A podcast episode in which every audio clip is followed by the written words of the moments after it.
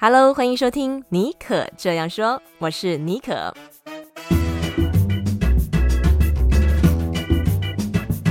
为你注满创意动能，你也可以这样说。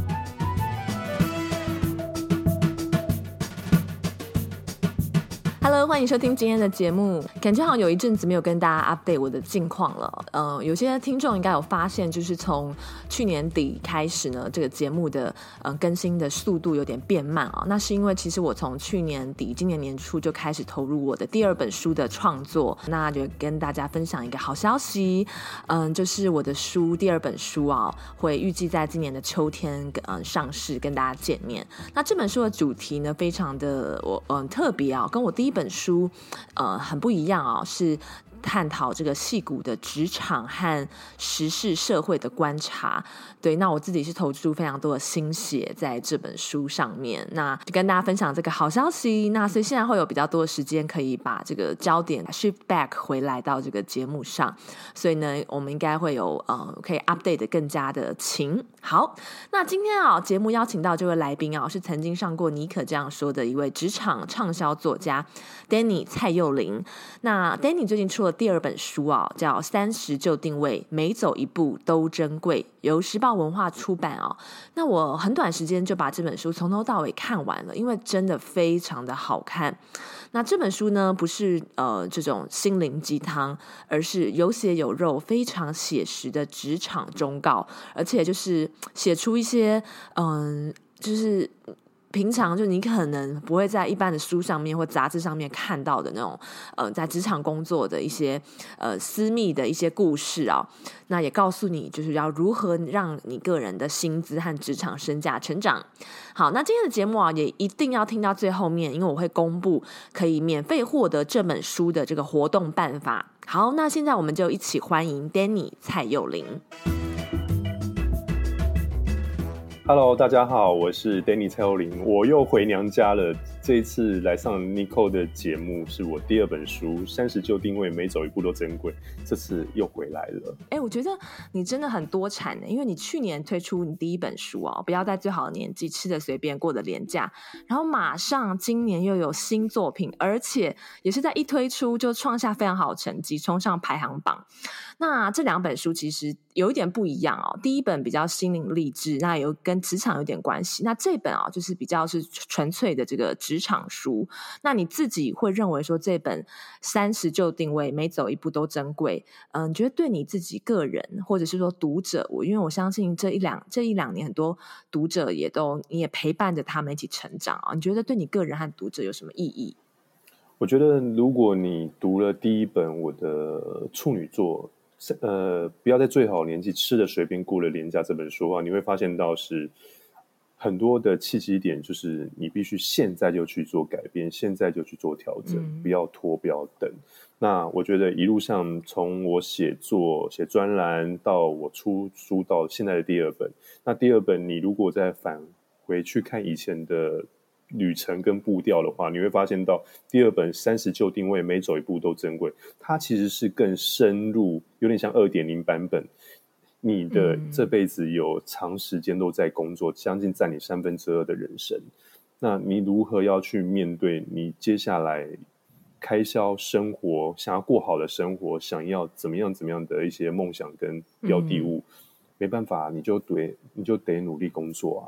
得到报酬才能过更好的生活，所以第二本书我会跟我的读者朋友去更实务性、更认清事实、厘清真相去，去尤其是在现在后疫情的时代，你如何让自己崛起，更诚实面对说，哎、欸，其实我工作真的是没有什么呃节奏，或者是真的是穷忙了两年到三年，或者是十年有可能，或者是说有些孩子们他可能。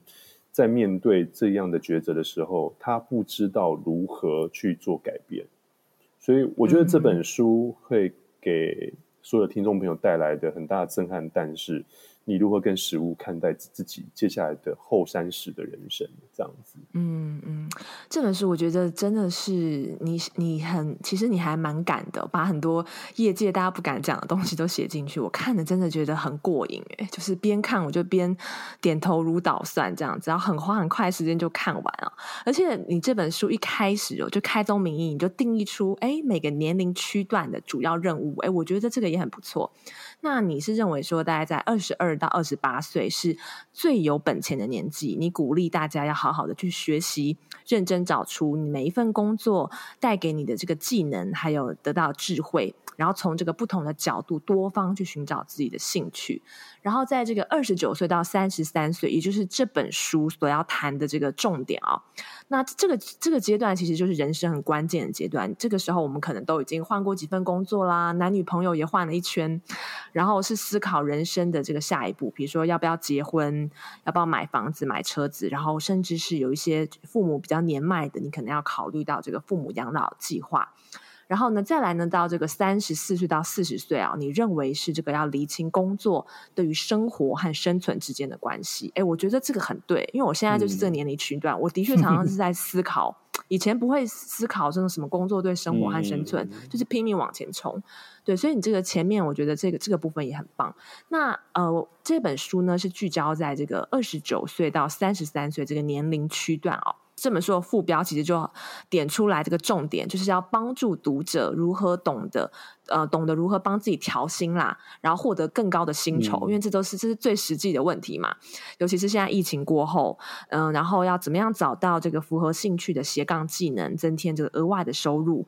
诶，那你自己就是这方面的个中高手哦，所以各位跟我们谈一下，到底在这个年龄区段的人哦，有什么实际的方法可以让他们这个低薪转高薪，月薪转年薪，提高自己这个职场的身价？有没有什么实际的策略？或是方法可以嗯让听众参考。我很常去处理这方面的孩子们，这算是有点。我觉得每个每一个每一个男生或女生，他可能在工作上，尤其是男生要还给国家一年到四呃四个月到一年的时间，就是兵役期。嗯、那我觉得，呃，整体而言的话，你会发现到说，你从你的学校大门口离开了，有可能是落在二十二到二十三岁。如果你考硕士的话，有可能会在二十二、二十七岁拿到文凭。那事实上，你说让这些孩子们在这个时代里面，哎，三年、四年时间可以，比如说存到第一桶金，然后做到经理的位置，或者是得到呃高报酬、成家立业、买房买车，我觉得对于他们实在。这方面的孩子不容易，真的很不容易啊！这个区段的孩子，嗯、尤其是原生家庭或传统父母带来的效应是说：哇，尼寇，我觉得你应该要赶快呃结婚，呃，小强，你应该要赶快买房子，赶快娶老婆。哎，你的工作怎么一直在换呢、啊？所以我会聚焦在二十九岁到三十三岁的这个区段的年龄层，是有一个很大的重点，就是说，或许你在过去之前几份工作走了很多冤枉路。哇！遇到不好的老板，遇到一直在欺负你的同事，或者是说明明就你很努力，嗯、但是老板就看不到你的努力跟你的价值在哪里。所以我觉得，与其在教大家如何去找工作、换工作，还不如真正的去找到你自己的本事跟身价，去抬高你的价值。比如说。有四个东西我可以跟大家分享哦，就是说，第一个，嗯，你的工作现在的工作是不是可以用数字的方法去条列出来你的价值在什么？比如说，有些人做行政的，他可能很羡慕做业务的人，哇，行政每天就是哇去修修印表机啊，然后跑跑 in house 的一些例行的作业，但他们内心会觉得说，哇，为什么业务不用进公司，然后又有底薪又有奖金，然后老板好爱他们哦？但没办法，人家的绩效是可以用数字量化出来的，这是第一点。你要看一下你的工作是不是可以被量化数字出来。第二点，嗯，你要开开开始反思，就是说，我现在要低薪转高薪，月薪可不可以去谈成年薪呢？你要看一下你过去的履历是不是太单薄、太单一。这是什么意思？是指如果你的换工作换的不够多。你的新的公司或新东家的 HR 在 interview 你的时候，他也看不出你有什么本事啊，因为你一份工作从二十三岁做到三十岁，你做一份工作，我要怎么样看待你的价值？这是第一点。第二点就是说，哎 Yeah.，你换工作的频率跟节奏好像有点歪。一下做业务，一下做行销，嗯这个、一下做、嗯、没有一个主轴，看不出来一个成主轴或成长。那你要怎么去谈呢？那你要看一下，你要检视一下你的履历表是不是太过奇怪、单薄，或者是太单一了。这是我们要拿出来。嗯、第三个，如果你真的想要从月薪转年薪，你可不可以接受三个压力？第一个就是高难度、高压力、高风险。就是说，所谓高难度，是说，哎、嗯，请问一下，你过去的工作是不是属于高难度性质的？这是第一点。第二点就是说，哎、嗯，你有没有高风险？比如说，如果你承受这种高薪的工作，你可不可以接受？哇，随时随地老板打电话给你，你要 on call，你不能挂电话，你要随时随地接电话。那你的身体会亮起红灯，你可以接受这样的高压力吗？嗯、所以，这个就是我给大家反思。当我们一开始觉得哇，好羡慕那些高薪的人，或者说啊，他的薪水是月薪转成年薪，哇，package 好大一包哦，那。代表你现在其实过得很爽，嗯、你没有去反思说你可不可以接受这样子的挑战。嗯、那第四个就是最重要的，就是说你可不可以照着市场的节奏走？你可不可以接受转型？举例子来说，如果说你想要低薪转高薪，嗯、你如果在传统产业或家族企业，或者是永远都是守旧的那一派的工作跟产业别的话，嗯，你可不可以接受数位的时代？你会不会做改变？嗯、如果你没有办法改变，那你怎么谈低薪转高薪呢？也就是说，现在这个时代或是这个市场需要的技能，是不是？嗯，举例子来说，像在台湾有很多传统企业或家族企业，一做就是二三十年，嗯、或者是柴米油盐酱醋茶这种原物料的公司跟厂商，你会发现到说，你要叫他们转型太难了。你一包米，嗯、一包绿豆，一个。一个原物料，你要怎么叫他去网络上卖呢？那没办法嘛。嗯、后疫情的时代，你就得接受这样的事实。网络资讯发达，一个手机电商平台，你可不可以接受这样的挑战跟转型？因为有很多孩子，不不管是孩子或者是资深的员工，他们太安逸现在原本的依偎跟舒适圈，他没有办法接受说，哎，怎么办？我转型，那我真的不会转型啊。那对不起，嗯、如果你真的不会，或者是你不愿意接受这事实。你就会被淘汰掉，那你就不要再谈如何帮自己加薪，如何帮自己调整改变，因为你没办法嘛。嗯、所以刚刚讲的这四个大点，就是最重要，在二十九岁到三十三岁，你如何从低薪资赶快改变成高薪资？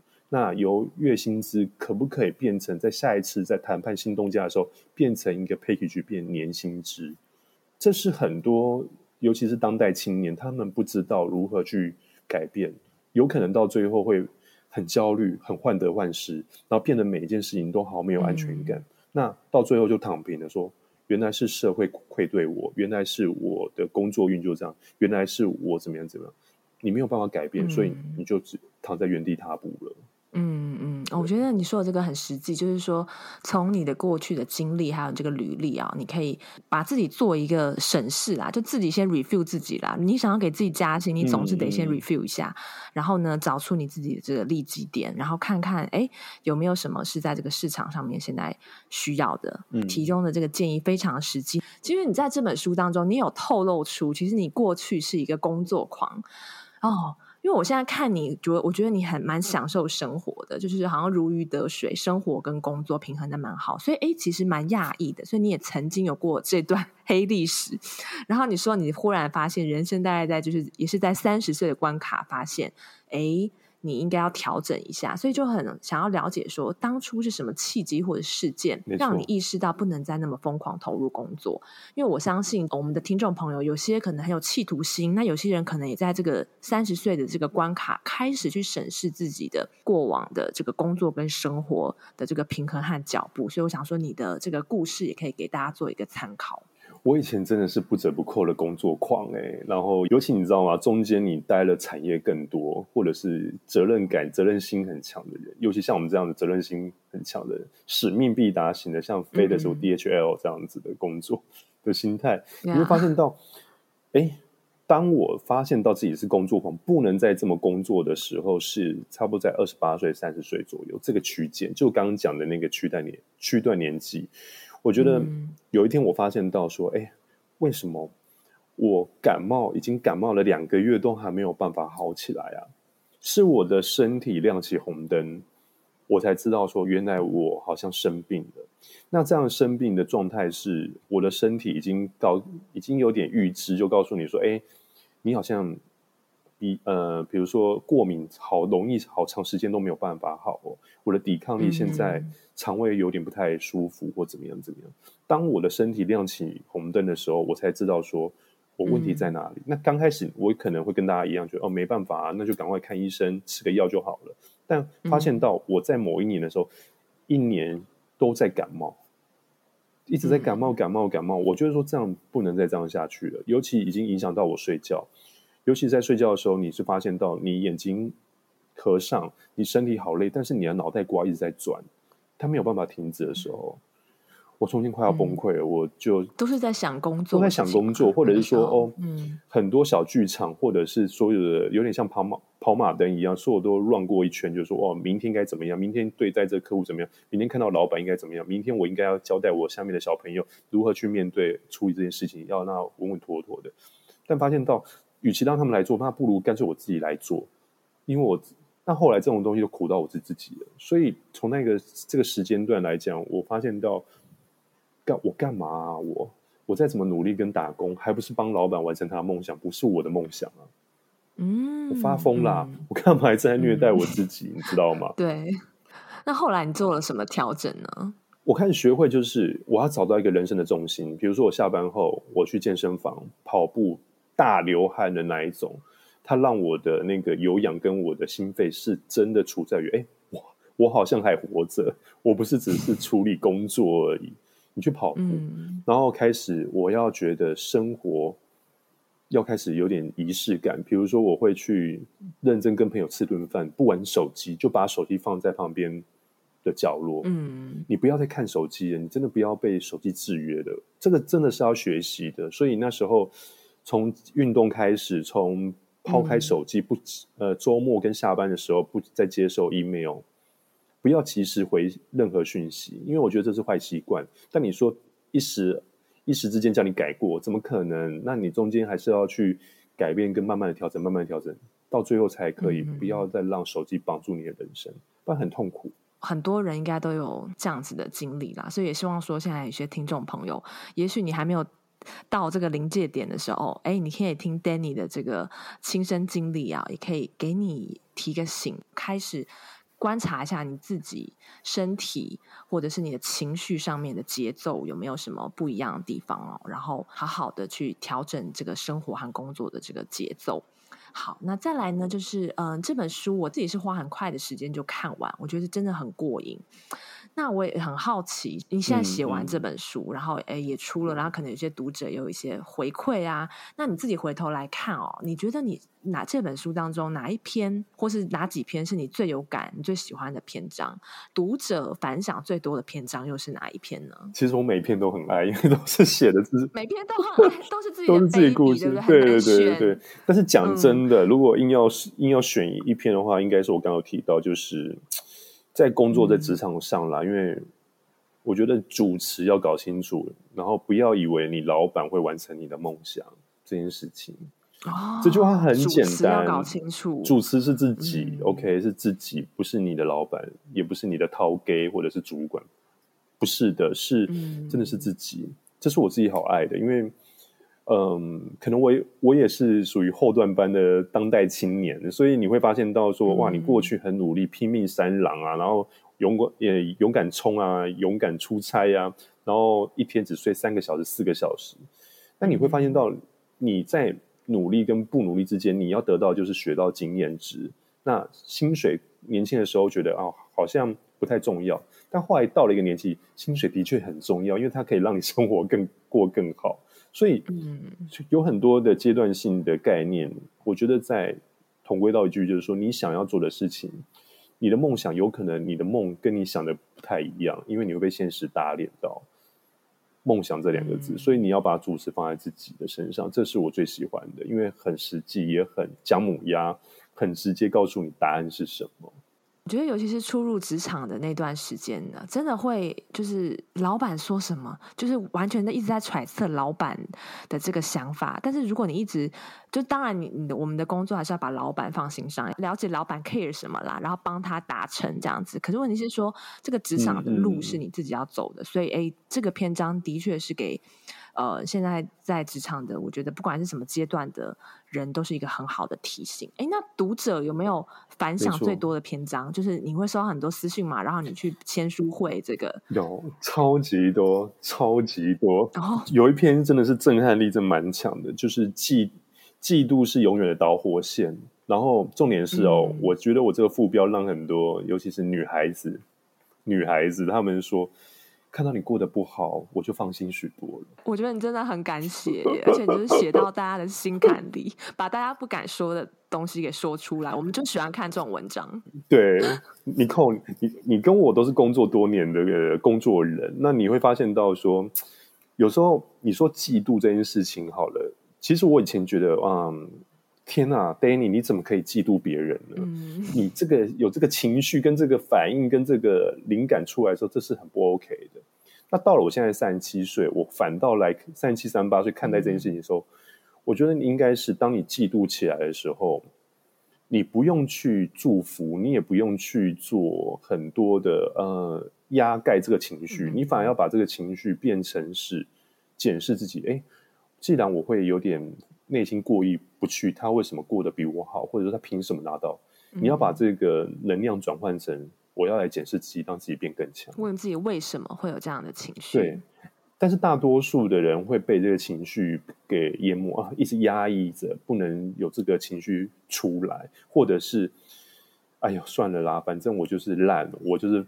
嗯，我就是很糟。那他比我好，那是理所当然的。嗯，所以你有很多的抉择去选择你接下来反应跟执行的方法。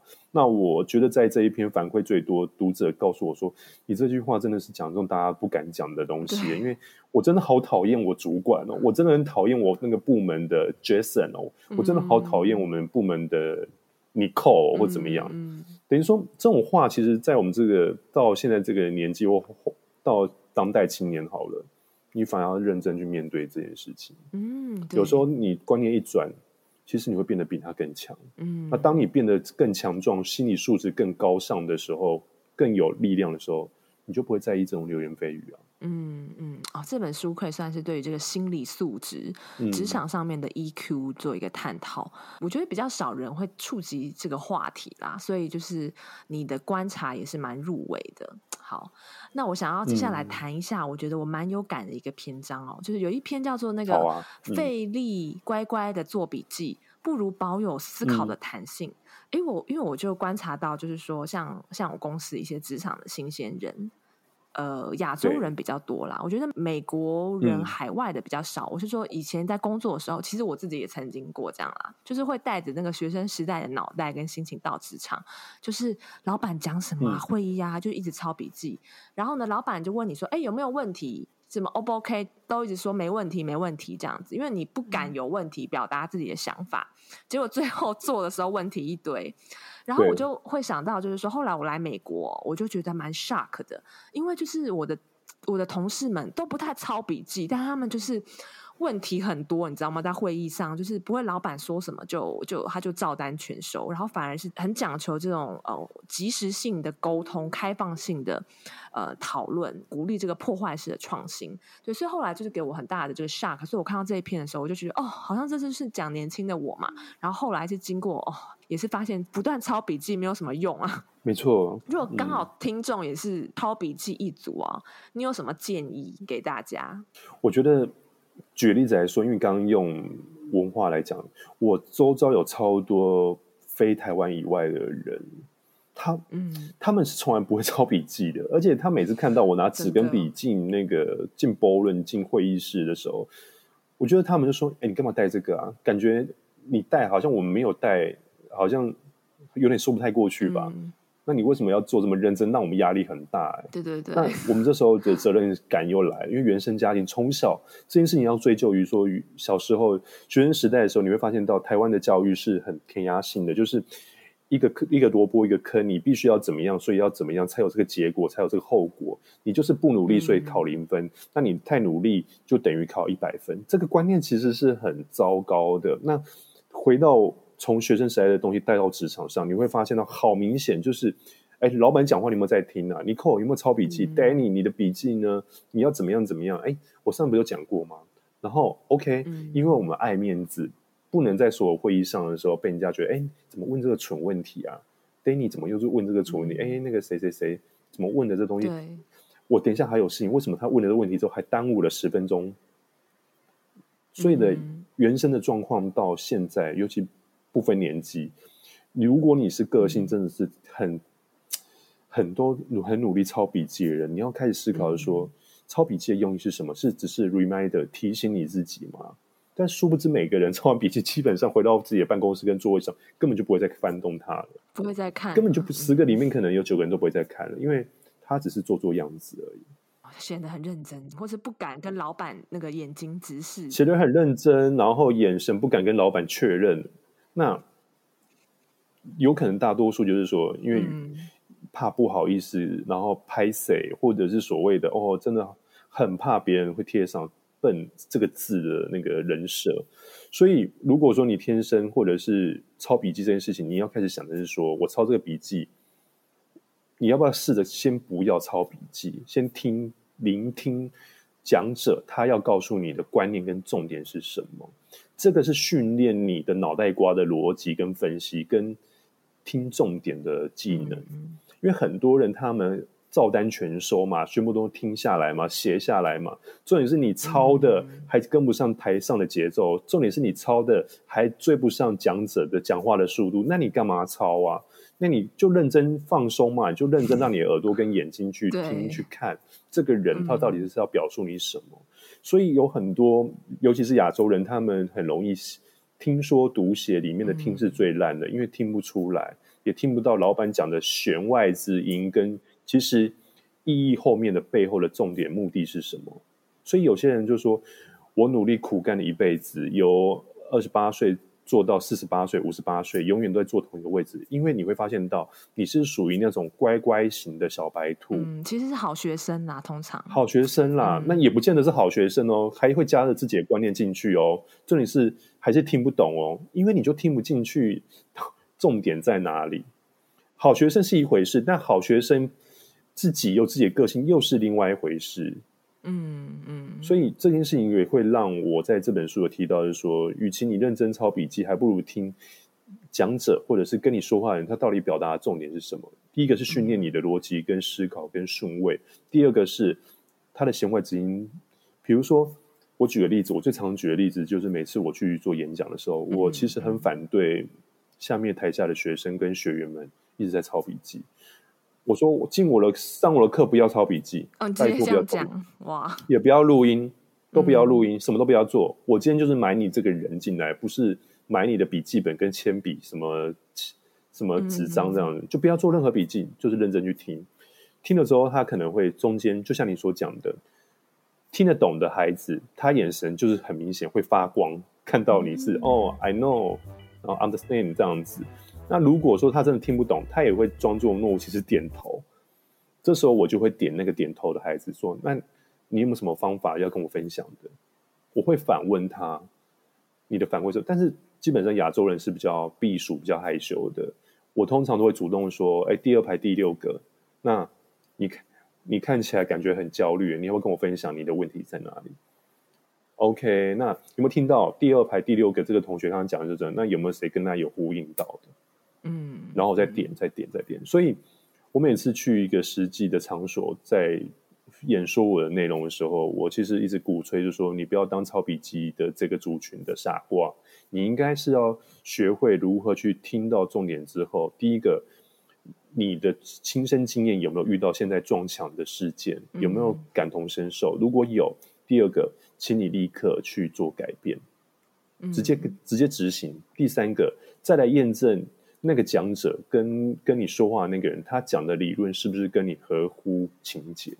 这才是有效在处理事情的快准狠。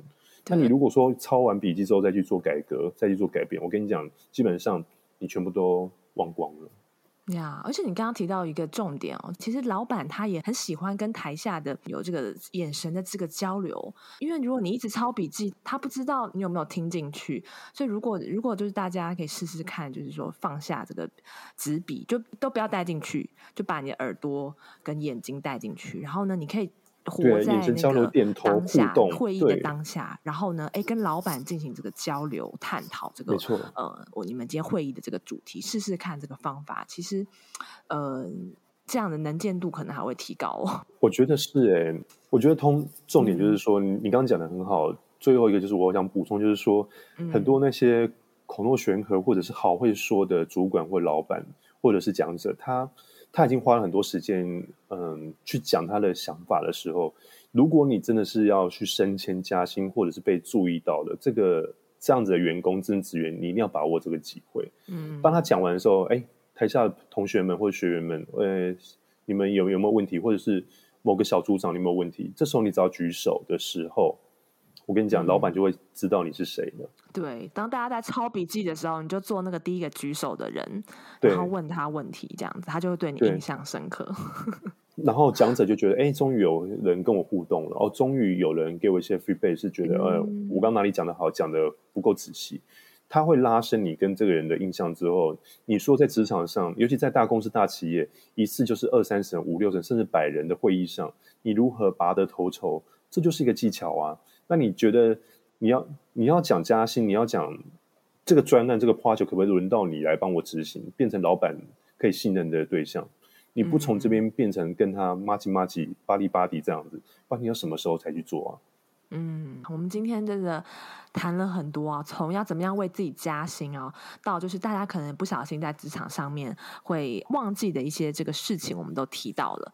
我们那在今天节目的最后啊，我相信很多听众或是你的粉丝应该也很好奇，因为你今年又多了一个讲师身份，让自己又多写一杠，嗯、就是多了一个这个讲师的身份。你的这个三十独立职场学啊，很受欢迎。嗯、这个课程目前也在进行当中，就很想要了解，就是说像你平常。已经很忙了，要写专栏、写书、上课，还有你的这个香氛品牌要管理、要经营，各方面你都做得有声有色的。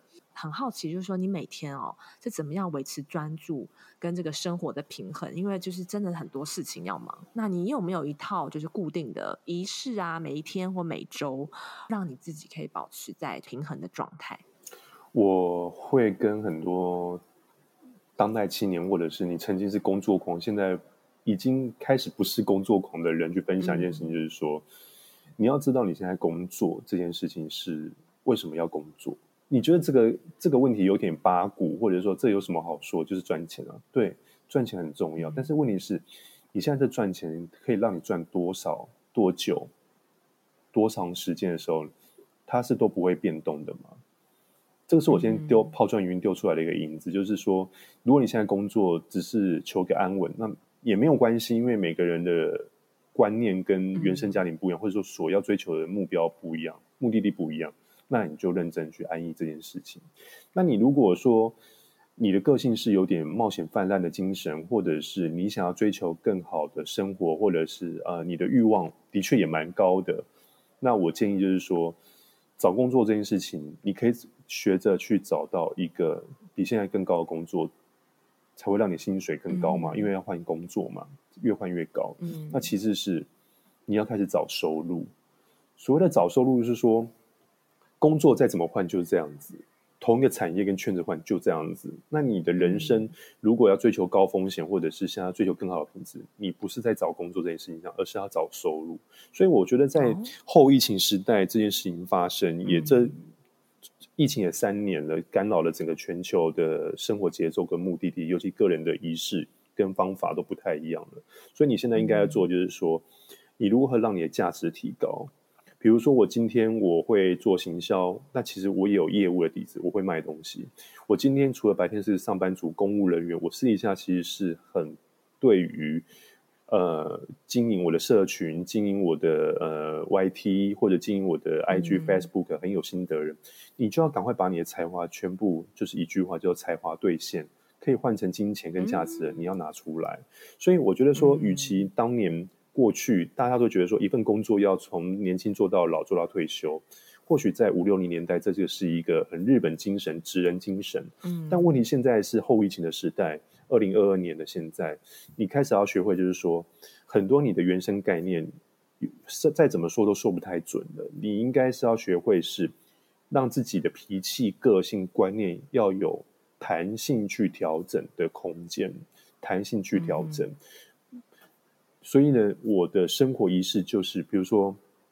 我今天已经认清一件事情是，我不能把一个鸡蛋放在一个篮子里面，我必须要放很多篮子，甚至买好多篮子来装鸡蛋，哦、买很多篮子。难怪你会做那么多事情，这很聪明哎，其实是为了是这是一个风险管理是吗？对啊，就是风险管理嘛，就是说我们知道你会生鸡蛋，但是问题是你只有个篮子，那如果你要找篮子这件事情，还不如自己去买篮子。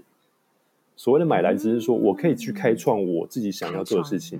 再把鸡蛋放在这个篮子里面，那篮子有大有小，所以你投了之后，你等于说你原本只有一个篮子，现在你有五个篮子或六个篮子，然后每个篮子里面都有大的鸡蛋、小的鸡蛋，那这就不是，这就是你的人生状态啊！你每件事情你不要只给，不要只会单独或是单一去做这件事情，你要多元。你不知道哪一个篮子突然那个鸡蛋破壳之后的小鸡会帮你生出来更多鸡蛋。嗯，人生不就这样？那所以。我的一天下来，我会告诉我自己说，在我晚上六七点以前，我是很努力工作的人。我尤其在白天十二点前，我会做一些抉择性、理性的东西。下午是做比较感性的东西，不用这么用力，但是还是会做好的东西。那晚餐时间，你好好去吃顿饭，好好去运动，好好去追一个美剧，然后让你的生活。哎，我知道现在流行是什么，我我现在追那部剧《艾米丽在巴黎》，好像要拍第三集了，就是。你的生活仪式，你是可以跟人家去做沟通、嗯、去聊天的时候，可以带到，哎，我还是活着，我不是只会有工作。那我周末的时候一定会做一件事情是，我去，我会去海边，我会去沉淀。我好爱海边呢、啊，这是你的秘密的充电仪式，对不对？对，所以有追我 Facebook 跟，尤其是我的 IG 比较私私领域的话，其实我我很喜欢去海边去沉淀，然后。你就穿那个 T 恤，一个牛仔裤，很轻松，嗯、然后就坐在那边喝一杯咖啡，然后一坐就是两个小时以上。那你会觉得，哎、嗯，那个海啊，有点像白噪音一样，就会让你尘嚣，那个压力就没有。或者是你去一家你没有去过的餐厅吃一顿饭，嗯，去吃一顿饭，这些方式其实。在台湾的听众朋友都还蛮容易做到的耶，就是去抽离你生活原本的轨迹一下子，这样子。对，嗯，你会发现到说，哎，原来这家餐厅的装潢是这样，原来这个餐厅又是用清水模，因为这餐厅是走希腊地中海风格。你会发现到，哎，好多惊喜会很有让你有灵感。嗯，然后你看到，当你不说话，你认真观察人来人往的人的时候，你会发现到，原来他这个动作在做这件事情，原来他。为什么会有这个发生？因为他前面做这个事情，嗯，你会发现到很有趣的地方是他在验证你的生活。所以经过这件事情之后，我会发现到生活第一顺位，第二顺位才是你的工作。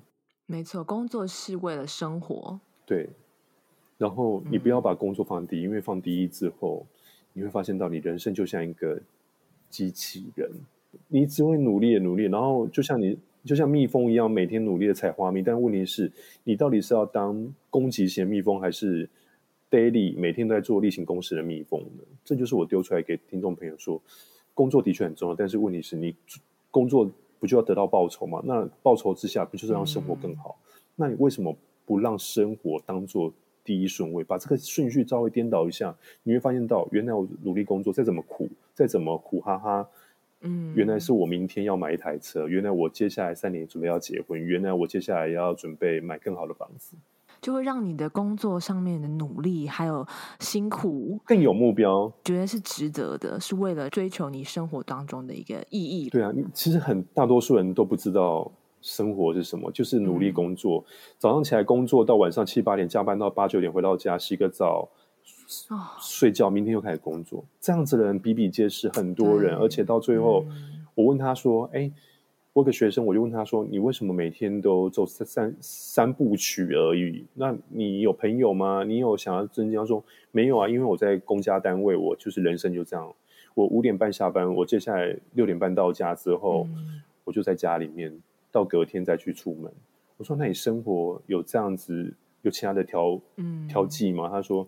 没有啊，因为我就是努力存钱，然后可能找个人嫁了吧，这样子。嗯，这就是有两种完全不同的生活方式，不一样的人，嗯、不一样的人，那真的是没有对错，永远都是你自己去取舍，你的人生到底要过得如何，这样子。嗯，我觉得 Danny 本身你自己就是把刚刚讲的这样精神活出来了，所以当你的学生或当你的读者都很幸福，因为我们可以看你这个身体力行实践，然后就获得一个嗯被 inspire 这样子，所以要 follow 那个嗯 Danny 的 IG，就知道他每周末去哪一个海边，就可以在那边跟他巧遇 野生捕捉这样。嗯，你要不要来谈一下，或就是你接下来的计划是什么？嗯、你每年好像都会有一些新的尝试，对不对？像是我好像。在你的心目中，是不是一个迅猛龙？就是每次就是一一年一期一会，对对，都会有新的 update 这样子。像现在是多一个讲师的身份，有没有什么在默默进行的计划或者想法啊？这样讲吧，或者是生活的计划也可以啦，不仅是工作上的。OK，我我其实，在下半年我会做一个事情，又是一个事情要开始，嗯、就是我想要去认真去嗯。应该会去走，去看看、观看一下餐酒馆这件事情。哦，你想要开餐厅吗？有，我也有这个想法。你以前是不是开过店蛋糕店？我 二十七岁开过蛋糕店，在我人生超不成熟的那个状态下，我开了蛋糕店。嗯、那我觉得，如果说我兴趣是爱喝红酒、白酒的人，嗯、我想要去做一家店，是很让。生活的仪式感更浓厚的地方，就是坐在那边，坐在户外的伞架上的那种即时性的餐酒馆，这样子。最近在看这件事情。哎，还不错哎！我们今天的节目最后就在海边的餐酒馆落幕，这样子啊。今天真的跟 Danny 聊了非常多。那我相信，如果对我们今天聊的这个主题啊，其实我们只是开了个头，一定大家要去把啊 Danny 的这本新书是由时报出版的这个三十就定位，每走一步都珍贵。不但教你要怎么样把自己加薪，也会让你对于工作和生活到底为什么要那么努力工作这件事情，也可以让你去厘清，有更多的思考。好，刺激你更多思考。好，那我们今天谢谢 Danny 来我们的节目，谢谢，谢谢尼寇，谢谢各位听众，下次见。在我们今天的节目之后有一个彩蛋哦，就是我们要送出两本 Danny 的新书《三十就定位，每走一步都珍贵》。那也非常感谢时报文化赞助尼可这样说这个节目啊。怎么样获得这本书啊？很简单，现在呢你就上我的 Facebook 和 IG，呃，戏骨 Bonjour 尼可尼寇，泥是泥土的泥，没有水字边，尼寇是 N I C O L L E，呃，你可以在那上面进行留言还有分享啊，有这个活动参加的办法。那做完这个动作呢？哎，就可以参加我们的抽书的活动。那我会分别在呃，脸书和 IG 各抽出一本书，总共两本，送给呃喜欢我们的节目和喜欢 Danny 的朋友。哎，不知道这集大家听下来最有感的部分是哪一趴哦？欢迎大家私信给我，跟我交流你的想法。OK，那也不要忘了在 Apple Podcast 还有 Spotify 帮我们留下五颗星和你的留言。呃，你的支持呢，是我做这个节目最大的动力。好，那我们就下次再见喽，拜拜。